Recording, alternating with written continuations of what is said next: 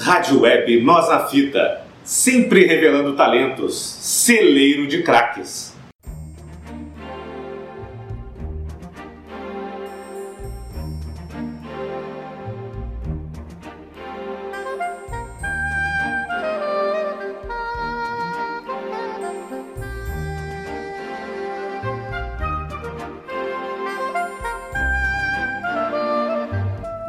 Saudações, amigos das letras!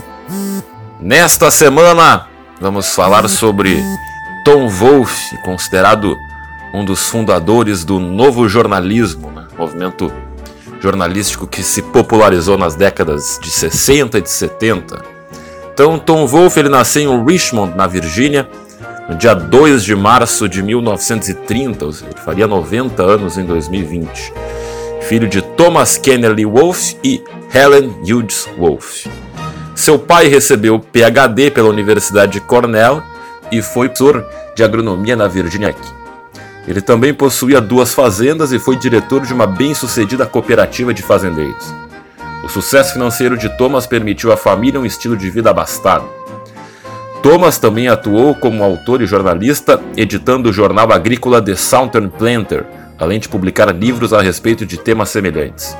Contudo, foi Ellen Wolf que introduziu Tom Wolfe às artes. Ela matriculou seu filho em aulas de sapateado e balé, incentivando-o a interpretar e ler com frequências. Com nove anos de idade, Wolf começou a escrever. Ainda criança, começou a escrever uma biografia de Napoleão, além de escrever e ilustrar a biografia de Mozart. Wolf tem uma irmã cinco anos mais nova. Apesar de ter crescido em um ambiente familiar presbiteriano, Wolff frequentou a Escola Episcopal de St. Christopher em Richmond. Ele foi um estudante excepcional, sendo presidente do conselho estudantil, editor de jornal escolar e destaque nos esportes.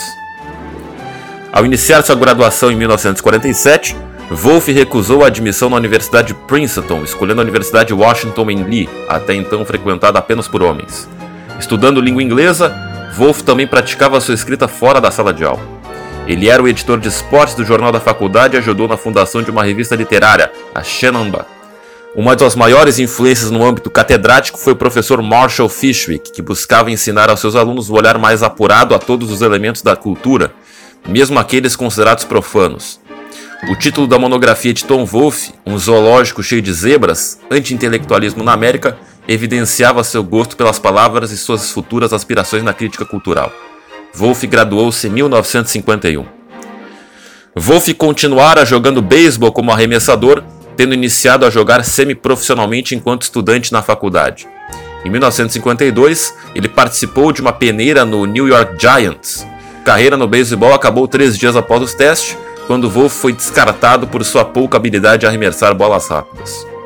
Ao abandonar o beisebol, Wolff seguiu o exemplo de seu professor Marshall Fishwick, matriculando-se no doutorado de estudos americanos na Universidade de Yale. Sua tese de PhD foi intitulada A Liga de Escritores Americanos: Atividades Organizacionais Comunistas entre Escritores Americanos entre 1929 e 1942. Embora a tese fosse histórica, ela tinha um caráter literário e Wolff entrevistou muitos dos autores citados na tese, incluindo Malcolm Cowley, Archibald MacLeish e James T. Farrell. Depois de se formar na pós-graduação, ele começou a trabalhar como repórter. O seu primeiro emprego foi no jornal Springfield Union, da cidade de Springfield, no estado americano de Massachusetts. Em seguida, ele passou pelas redações de jornais The Washington Post, New York Herald Tribune, Squire, entre outros. Embora tenha sido oferecido a Wolff o trabalho de professor acadêmico, ele preferiu seguir carreira como repórter. Em 1956, enquanto ainda trabalhava em sua tese, Wolff tornou-se repórter do jornal Springfield Union, de Springfield, Massachusetts. Wolff finalizou sua tese em 1957 e em 1959 foi contratado pelo The Washington Post. Wolff diz que parte dos motivos que o levaram a ser contratado pelo Post foi sua falta de interesse na política. Um dos editores do The Washington Post disse que estava impressionado que Wolff preferisse o ambiente suburbano à capital, desejo de todo repórter. Ele ganhou um prêmio interno do jornal devido ao seu trabalho de cobertura de Cuba em 1961, também ganhando um prêmio por seu senso de humor. Durante a cobertura, Wolff fazia uso de experimentações, utilizando elementos e técnicas ficcionais em seus textos.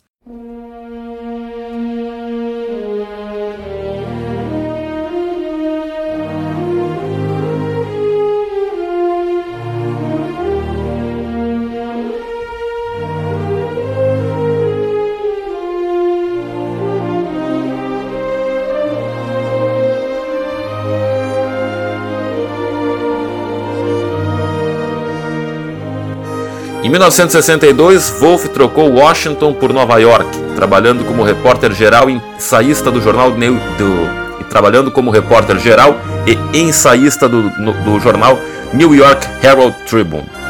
Os editores do Herald Tribune sempre tiveram o costume de encorajar seus repórteres a quebrar com as convenções da escrita no jornalismo impresso. Durante uma greve dos jornais nova-iorquinos em 63, Wolff entrou em contato com a revista Square, tendo em mente a ideia de um artigo sobre a febre de carros customizados no sul da Califórnia. O editor da revista, Byron Dobell, sugeriu que Wolff enviasse a ele suas anotações para que ambos pudessem trabalhar juntos no artigo. Wolff escreveu para Dobell uma carta dizendo tudo o que ele gostaria de dizer junto, ignorando todas as convenções do jornalismo. Dobell simplesmente removeu o trecho Caro Sr. Byron de cima da carta e publicou na revista como se fosse um artigo. O resultado, publicado em 64, foi o There Goes Varum Varum That Candy Colored Tangerine Flake Streamline Baby.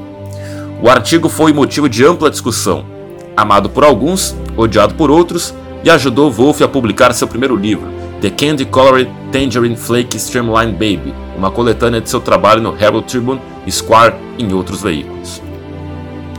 Isso foi o que Wolff chamou de novo jornalismo, no qual alguns jornalistas e ensaístas experimentaram uma variedade de técnicas literárias, misturando-as com as tradicionais ideias de imparcialidade jornalística.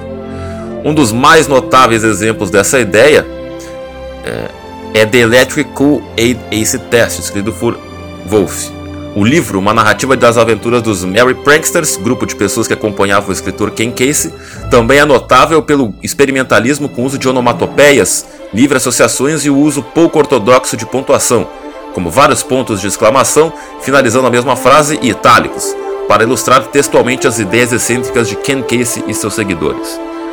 Somado às suas próprias empreitadas nesse novo estilo jornalístico, Wolff editou uma coletânea de novo jornalismo com E.W. Johnson, publicada em 73 intitulada simplesmente The New Journalism. Esse livro juntou o trabalho de escritores e jornalistas como Truman Capote, Hunter Thompson, Norman Mailer, Gay Talese, Joan Didion, entre outros, em comum o tema de um jornalismo incorporado a técnicas literárias e que pudesse ser considerado literatura. O primeiro livro de Wolff, publicado no Brasil como O Teste do Ácido no Refresco Elétrico, esse livro reportagem de 1968 talvez seja o mais popular exemplo do novo jornalismo.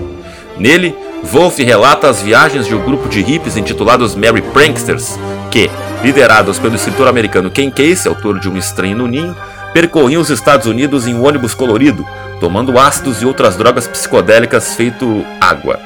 O livro ilustra os testes do ácido em que o LSD era colocado em um suco para que um grupo tivesse uma viagem coletiva, e também os encontros dos pranksters com figuras símbolo da época como Neil Cassidy, o poeta Allen Ginsberg, a banda Grateful Dead, os Hell Angels, assim como conta a controversa história do próprio Casey, sua fuga para o México e suas prisões.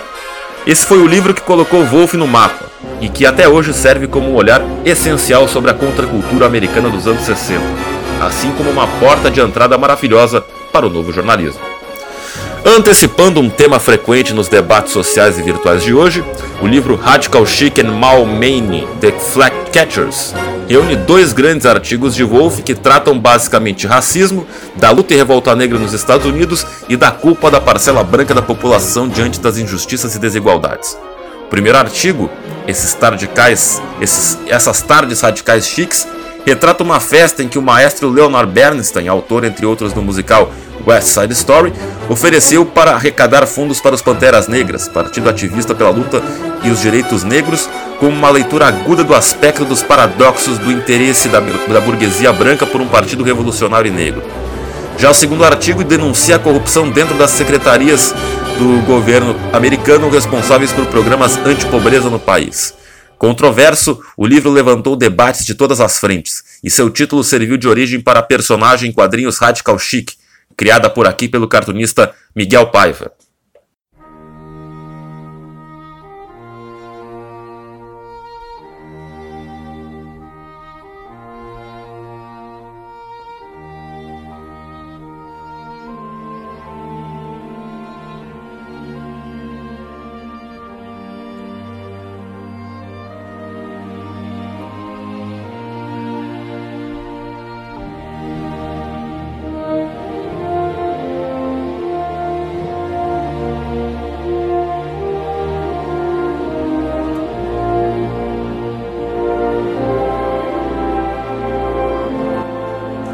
Publicado ao mesmo tempo como uma antologia de exemplos do estilo e como um manifesto em nome desse novo tipo de jornalismo, o livro O Novo Jornalismo, de 1973, reúne alguns dos principais nomes do jornalismo de então, capitaneado por Wolff, escritores como Truman Capote, com um trecho de A Sangue Frio, Hunter Thompson, Keita Talese, Norman Mailen, Juan de Dion, Barbara Goldsmith, além do próprio Wolff.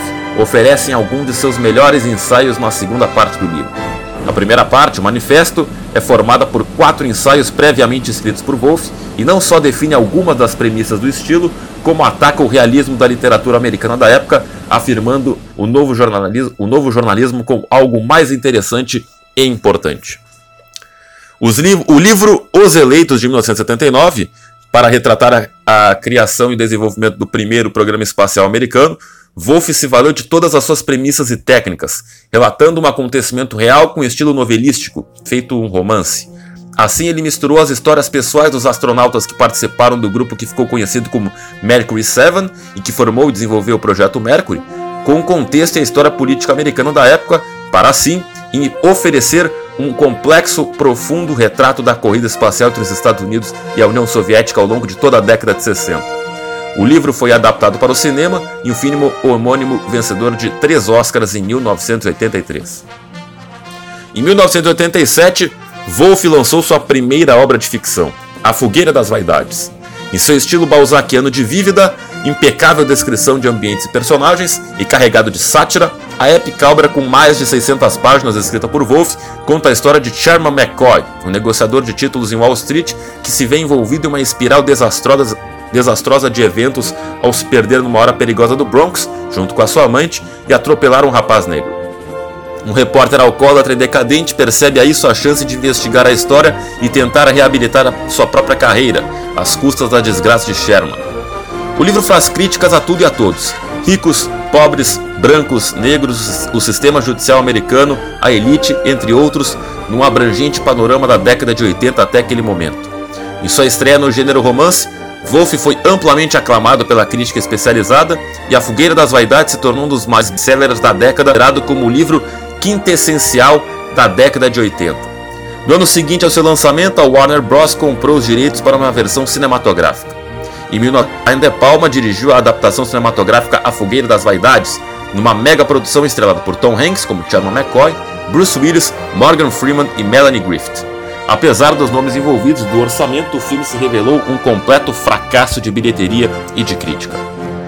Wolff retornaria ao gênero ficção uma década depois com Um Homem por Inteiro, de 1998, que conta as histórias paralelas de três personagens.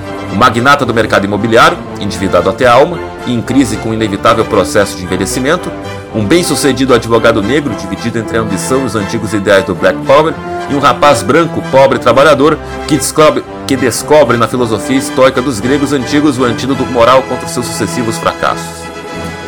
O último trabalho de Tom Wolfe foi a obra Sangue nas Veias, de 2012, onde o autor visita inferninhos, entrevista imigrantes, strippers russas e fisiculturistas para retratar uma Miami repleta de conflitos culturais.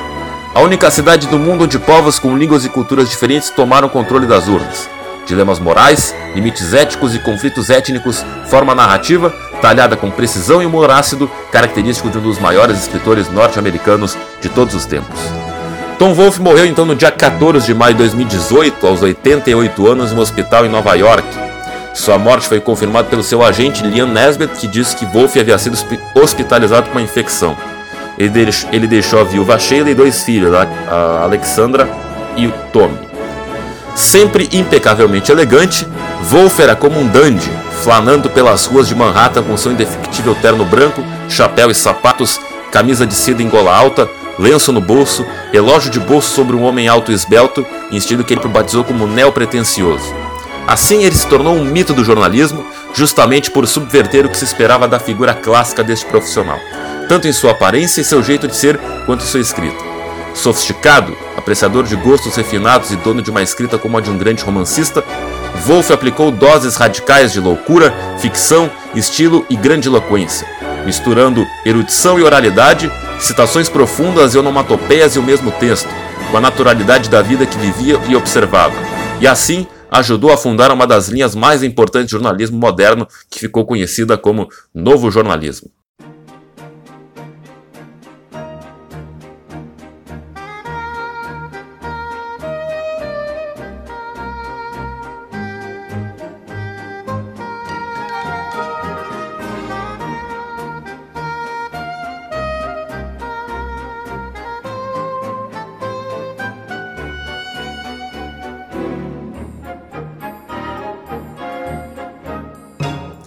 Premissa era ousada e única: tratar o jornalismo não mais como um mero transmissor de fatos, mas sim como uma forma de arte, aproximando da literatura através de técnicas narrativas, estilos descritivos, edições de texto, linguagens e construções estruturais até então utilizadas somente em romances, novelas e contos, e sem abandonar a investigação, a revelação e o acompanhamento dos fatos que uma boa reportagem costuma exigir descobrindo as histórias dentro de uma história, como que sempre olhando um acontecimento por um enfoque, um enfoque pessoal e não usual, para assim descobrir o que havia de realmente interessante em um tema, o novo jornalismo trouxe emoção, opinião, envolvimento, aventura e ousadia ao até então engessado formato que pautava o jornalismo dos anos 60.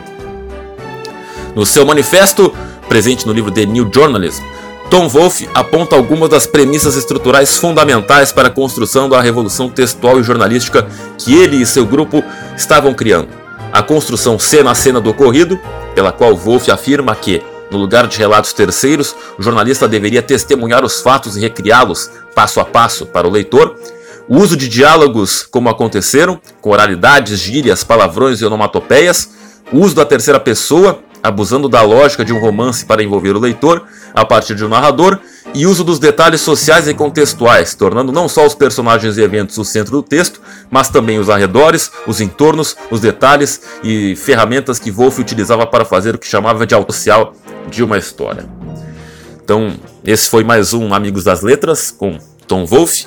Você pode acompanhar este e outros programas no nosso facebook.com.br na fita, no nosso Castbox, no nosso Spotify, nosso Instagram, no arroba web na Fita. E sim me despeço. Saudações, amigos das letras.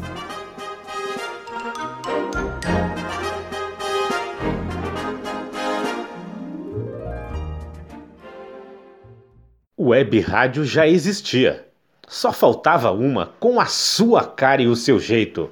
Web Rádio Nós na Fita, celeiro de craques.